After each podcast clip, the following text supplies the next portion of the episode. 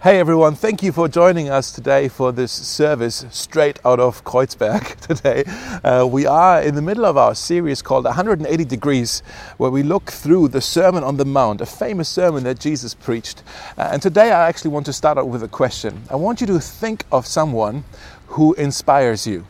It could be in your field of work or in your area of interest, maybe some uh, leadership guru that you like to uh, follow on YouTube, maybe, or maybe a great musician or an artist or a designer or an, uh, uh, an athlete. I don't know. Think of someone who inspires you.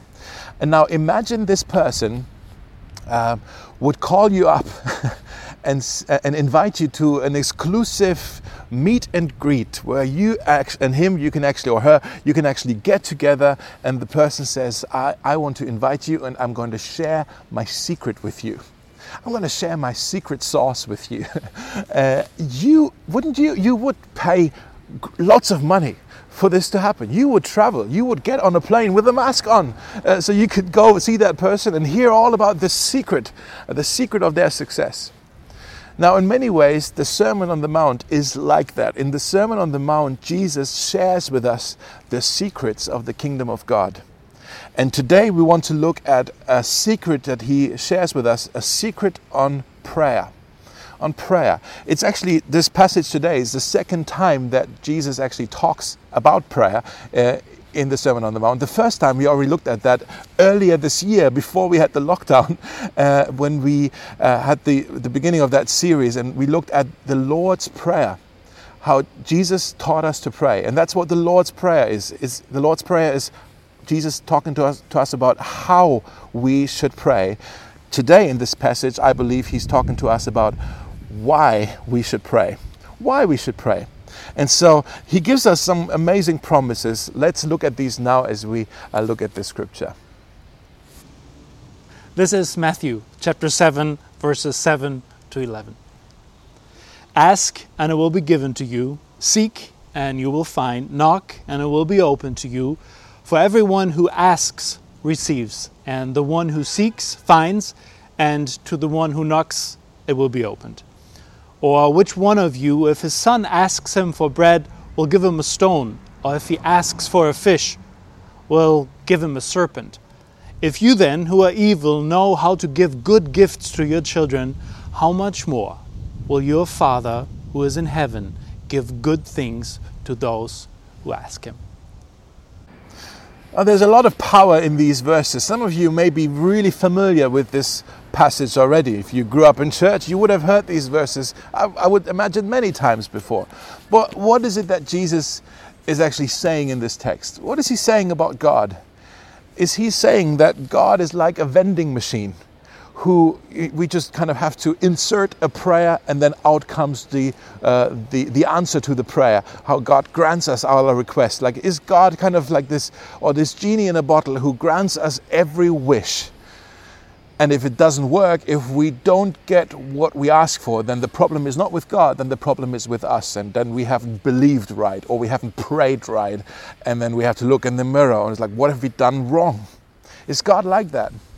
What is Jesus saying? Is, is, Jesus saying that God is like a cheapskate who, who wants to actually withhold all the good things and keep them to himself? And we need to keep asking him and keep begging him. Actually, the, some, some translations for this, for this passage actually don't translate ask and it will be given to you. They actually say keep on asking and it will be given to you. Keep on seeking and you will find. Keep on knocking. It's something that we do continually.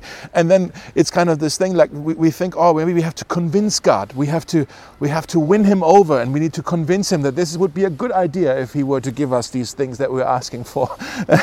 and and and and and then we, we, we play this game of well, are we praying enough? Have you ever asked yourself that question? Now, am I praying enough? I think the enemy is trying to mess with our heads when we ask that question. Because how do you measure prayer, anyways? How do you measure that? Like, how much is enough prayer, anyways? You know, maybe the devil comes to you and says, Oh, you don't pray enough. Don't you know a prayer a day keeps the devil away? You should pray every day, you know?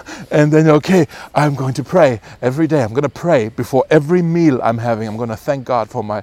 And then the enemy comes again and says, What? You just pray for your meals? How pathetic. You should pray more frequently. And You should pray at least 15 minutes every morning. And then you go, okay, I'm going to pray 15 minutes every morning. And you try that. And then the enemy comes again and he whispers in your ears, like, haven't you heard about tithing? That's not just about your money, that's for your time as well. If the day has 24 hours, you should pray 10% of that. You should pray 2.4 hours every day and give that time to God. And here you go again. Okay, I'm going to try to pray two and a half, two and a half hours every day. And then the enemy comes again. It's like, have you not heard of Paul? He said, pray consistently, pray without ceasing. And you're like, oh, how I can't win. It's like, how much is enough? And like, when have I prayed enough? When is God pleased with my prayer so he will grant me my requests? And you know, when we play that game, it's like, oh, I'm not sure if I'm believing right or if I'm praying enough. Then faith and prayer, it becomes this this duty or it becomes this burden and it becomes really frustrating for us and then we give up. Some of us, maybe some of you listening right now, maybe you have been burned with your prayers because of unanswered prayer. That's a reality, guys. Let's be real about this. There are some prayers that we've asked maybe for years and the Lord hasn't answered. It seems like he's, he, he's silent about these things. Maybe you've prayed to God about your singleness. You long for a partner. Maybe you've prayed to God about your unemployment. Unemployment. You, you want a job. Maybe you've prayed to God about uh, having a, a baby, having a child, and that hasn't happened yet. Maybe you've prayed to God about a prodigal son or a prodigal daughter to come home and it hasn't happened yet. Maybe you've prayed to God to heal your body, some chronic thing that you're struggling with, and it hasn't happened yet. And so many of us, we, we stop praying, we stop asking because we've been burned and we're frustrated. And maybe, maybe you, you stop praying because you fear rejection, because you just heard the word no too many times. Maybe you stopped praying because you feel ignored. That to you it seems like God is busy with more important people, with, with, with more important things, and I don't really seem to matter to Him. I, I feel like I'm a burden to Him. Maybe you stop praying because you feel like I'm not good enough. I first must earn my hearing with God. Uh, until then, until He approves of me, uh, He doesn't care for me. Or maybe you still feel, you don't pray because you still feel uh, indebted because of the last answer to prayer that God actually granted you, and you feel like, oh, God gave me this, now, now I need to pay back. Uh, I can't ask for a next thing now. It's not. Uh, it's, I, I, first have to pay that back, that, that, that debt that I owe. Uh, and uh, maybe you don't pray because you you have that fear or you have that feeling that God's love and God's grace, it works for everybody else, but not for you. That it's not for you, that you're somehow beneath the grace of God, that, it, that it's for everybody else, and it sounds good and sounds true, but I can't be included in this. I want to tell you all of these things, they are lies that the enemy tries to whisper in your ear to keep you from praying. They, he wants to keep you from praying. One of the terrible marks of a mundane Christian life is when, when we rest content without the distinct experience of answer to prayer. I'm going to say that again. One of the terrible marks of the mundane Christian life is when you and I, when we rest content without the distinct experience of, of answer to prayer. So, what is Jesus saying about God? Is he saying that God is a vending machine, maybe a broken vending machine that doesn't seem to work? Or is he saying that God is a cheapskate who, who, who wants to hold all good things to himself and he want, doesn't want to share them? What is Jesus saying? He is actually saying something completely different. He's saying God is a good father. God is a good Father. And that's the revolutionary idea of the entire Sermon on the Mount because people until that time, until that day, until Jesus pitched that idea that God is a Father, they did not think of God as a Father. They had all kinds of ideas of who God is. God is creator, God is sovereign, God is king, God, God leads us, He provides for us, yes. But God as a father, they did, people at that time, they did not think of God as a father. And that's why Jesus, throughout the Sermon on the Mount, he says things like, Blessed are the peacemakers, they will be called children of God. He says, Let your light shine before men so that your heavenly Father can be glorified. he says, Pray this way Our Father who art in heaven. He invites us into this relationship. He says, Forgive one another as the Father forgives you. He says, Don't worry, your heavenly Father knows already all of your needs. So many other points as well, where Jesus again and again pitches this idea that God is our Father. And that's the point of the Sermon on the Mount. The Sermon on the Mount is not uh, another list of religious duties that we have. If we read the Sermon on the Mount that way, we totally miss the point. The point of the Sermon on the Mount is that Jesus wants to let us know that God is a Father who wants to have a real relationship, an authentic relationship with us. And that's what prayer is prayer, that, that's what it is. It's, it's two people who have a relationship with each other, who have communion with each other, who are talking with each other. That's what prayer is. You know, in our society, in, in Berlin, everybody tells you all the time you have to be independent. You have to fix you know, figure out everything by yourself. That's why there are so many self-help books. That's why on YouTube you have all these uh, tutorial videos that tell you how to do everything. So you're not depending on anybody else to tell you or help you. Uh, you know, you want to be without the need of other help. You, you need to be a, a strong person, someone who's independent. But what Jesus is saying here is, no, in the kingdom of God, you're not independent.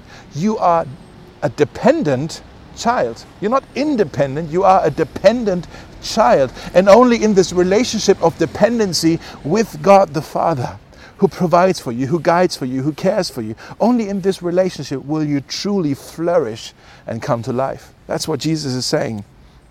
And as His children, we then have this amazing privilege that we can ask and we can seek and we can knock. Now, what's the difference between those three things? Let's think of this practically. Let's think of this maybe in your childhood when you were a child, or maybe you have children. Let's you can think of your children. When I was a child and I was close to my father, let's say my father was sitting on the sofa and I was playing with my Legos or my Playmobil on the floor. If, I, if I'm near to my father, I can just ask him. He can hear me. He, I can just speak to him. I ask him, Dad, can I have some ice cream? Dad, can I watch television? Or later, when I was a little older, Dad, can I borrow some money? Or Dad, I need some advice. Or Dad, can I borrow the car? Right? I can just talk to him and he hears me. I just ask. When I'm not near my father, I need to seek I need to seek him. I need to look for him. Where's dad? Is he out in, in the back garden? Is he out uh, in, in his office? Is, is, he, is he in the garage? Where, where is dad? I need to look for him, right? When I'm not near my father, I look for him. I seek him. When, when I realize, oh, my dad, he's working in his office and there's a barrier between us, there's a door between us, I need to knock. I need to knock on that door. And it's like, can I come in? And my dad would say, sure, come on in because I have I had always accent, uh, accent, access. I always had access to him.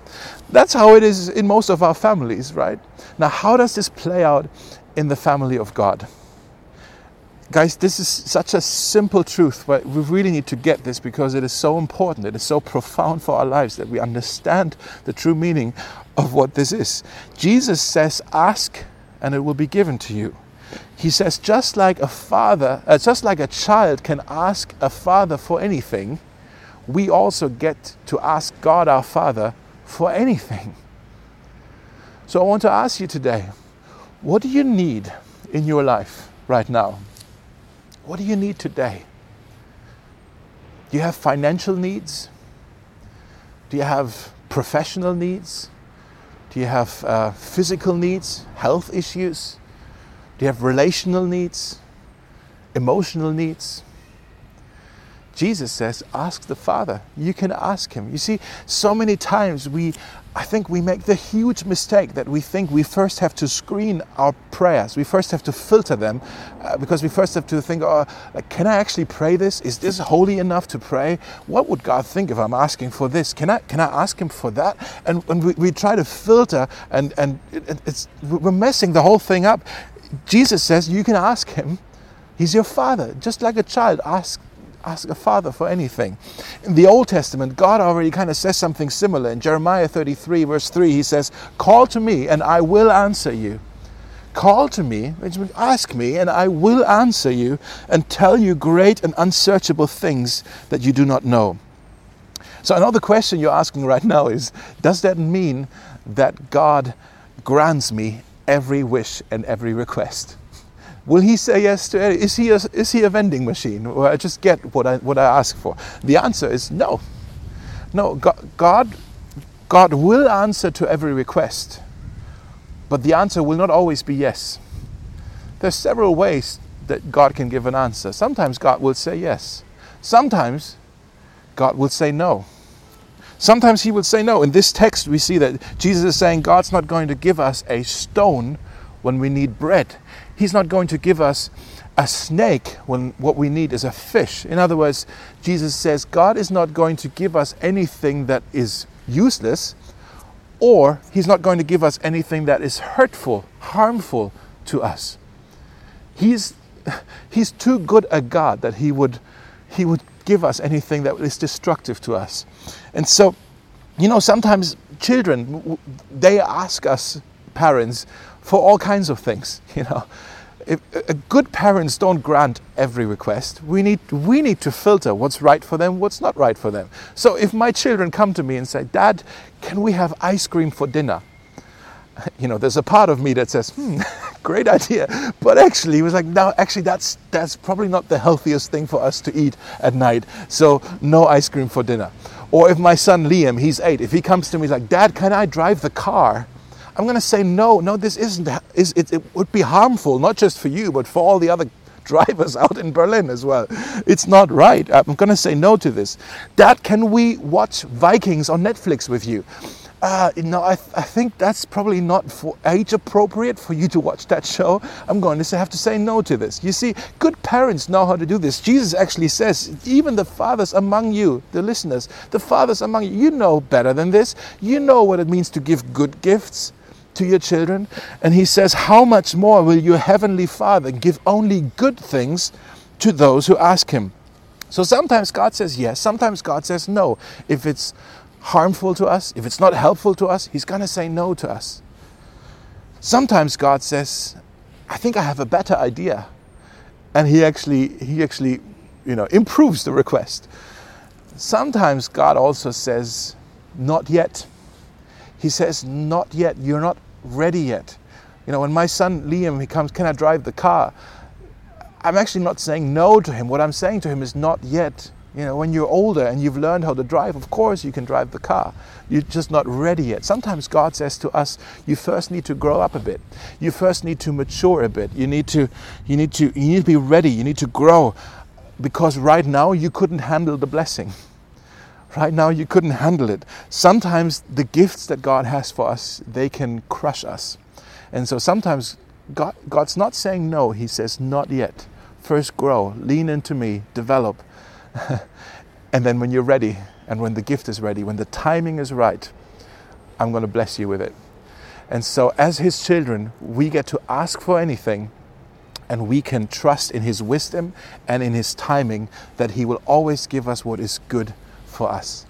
Now, before we look at the other two things that Jesus says seek and you will find, knock and the door will be open to you, let's now pause here and sing a song about the goodness of God, our gracious Father. So Jesus says we can ask the Father for anything, and sometimes He will say yes, sometimes He will say no, sometimes He will say, I have a better idea, sometimes He will say, not yet. And as His children, we can fully trust his wisdom and his timing. Now, there's two other things that Jesus says here. He, he's, I think he wants to let us know that prayer, prayer is so much more than just asking for stuff and receiving it.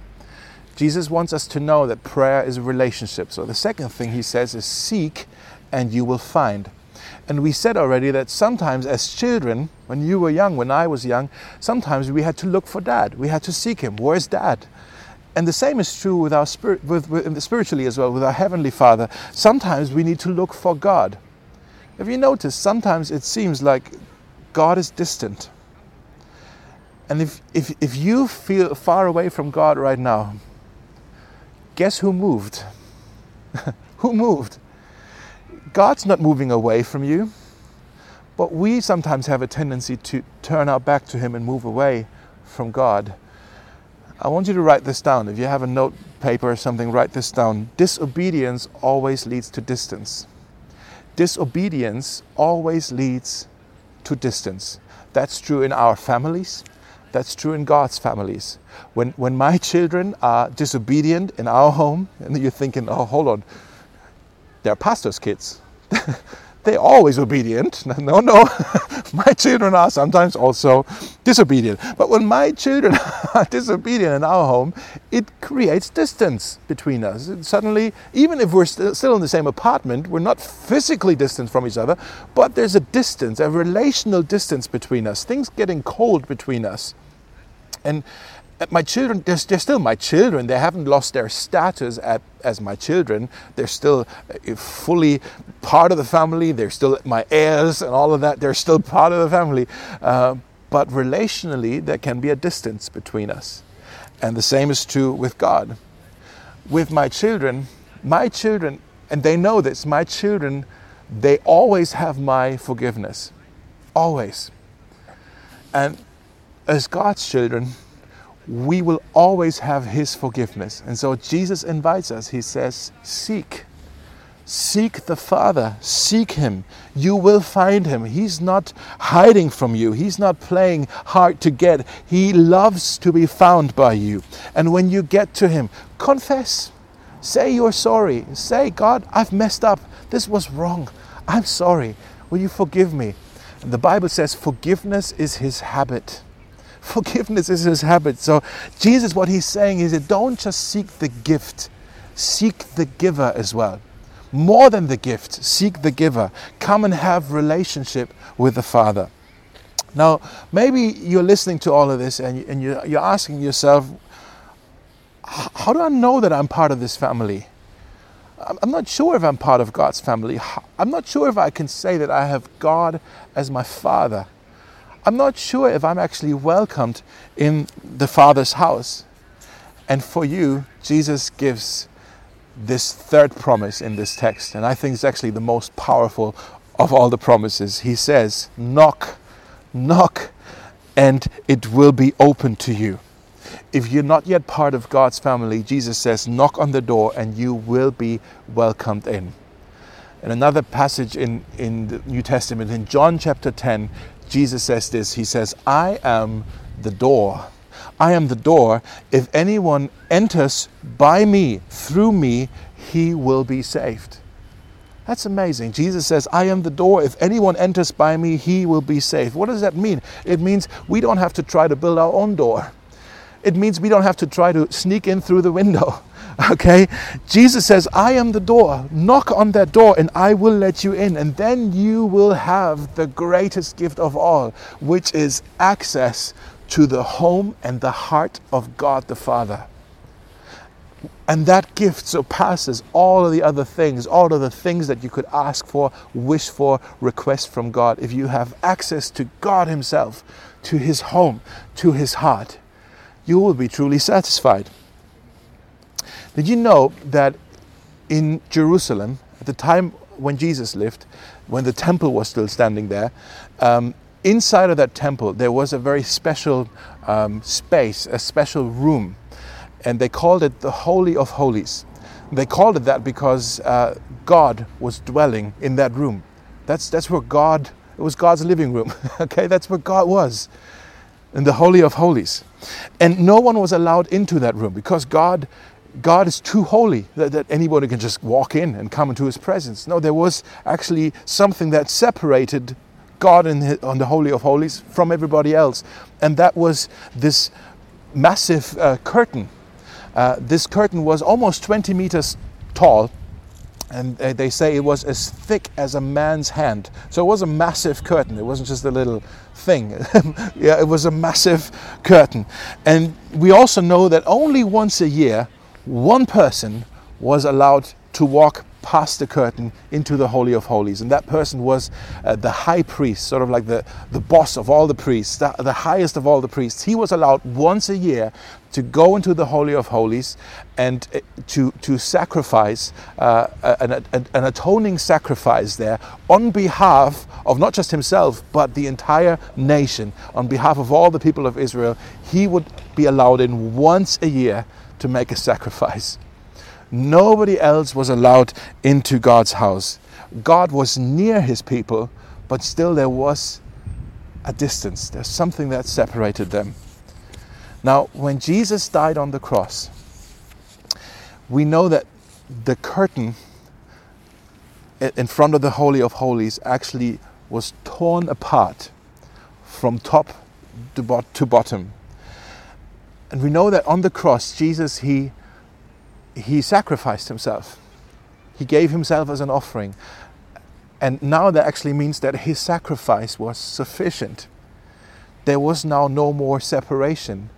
The curtain is no more. Now there is ac- the access to God's living room is possible.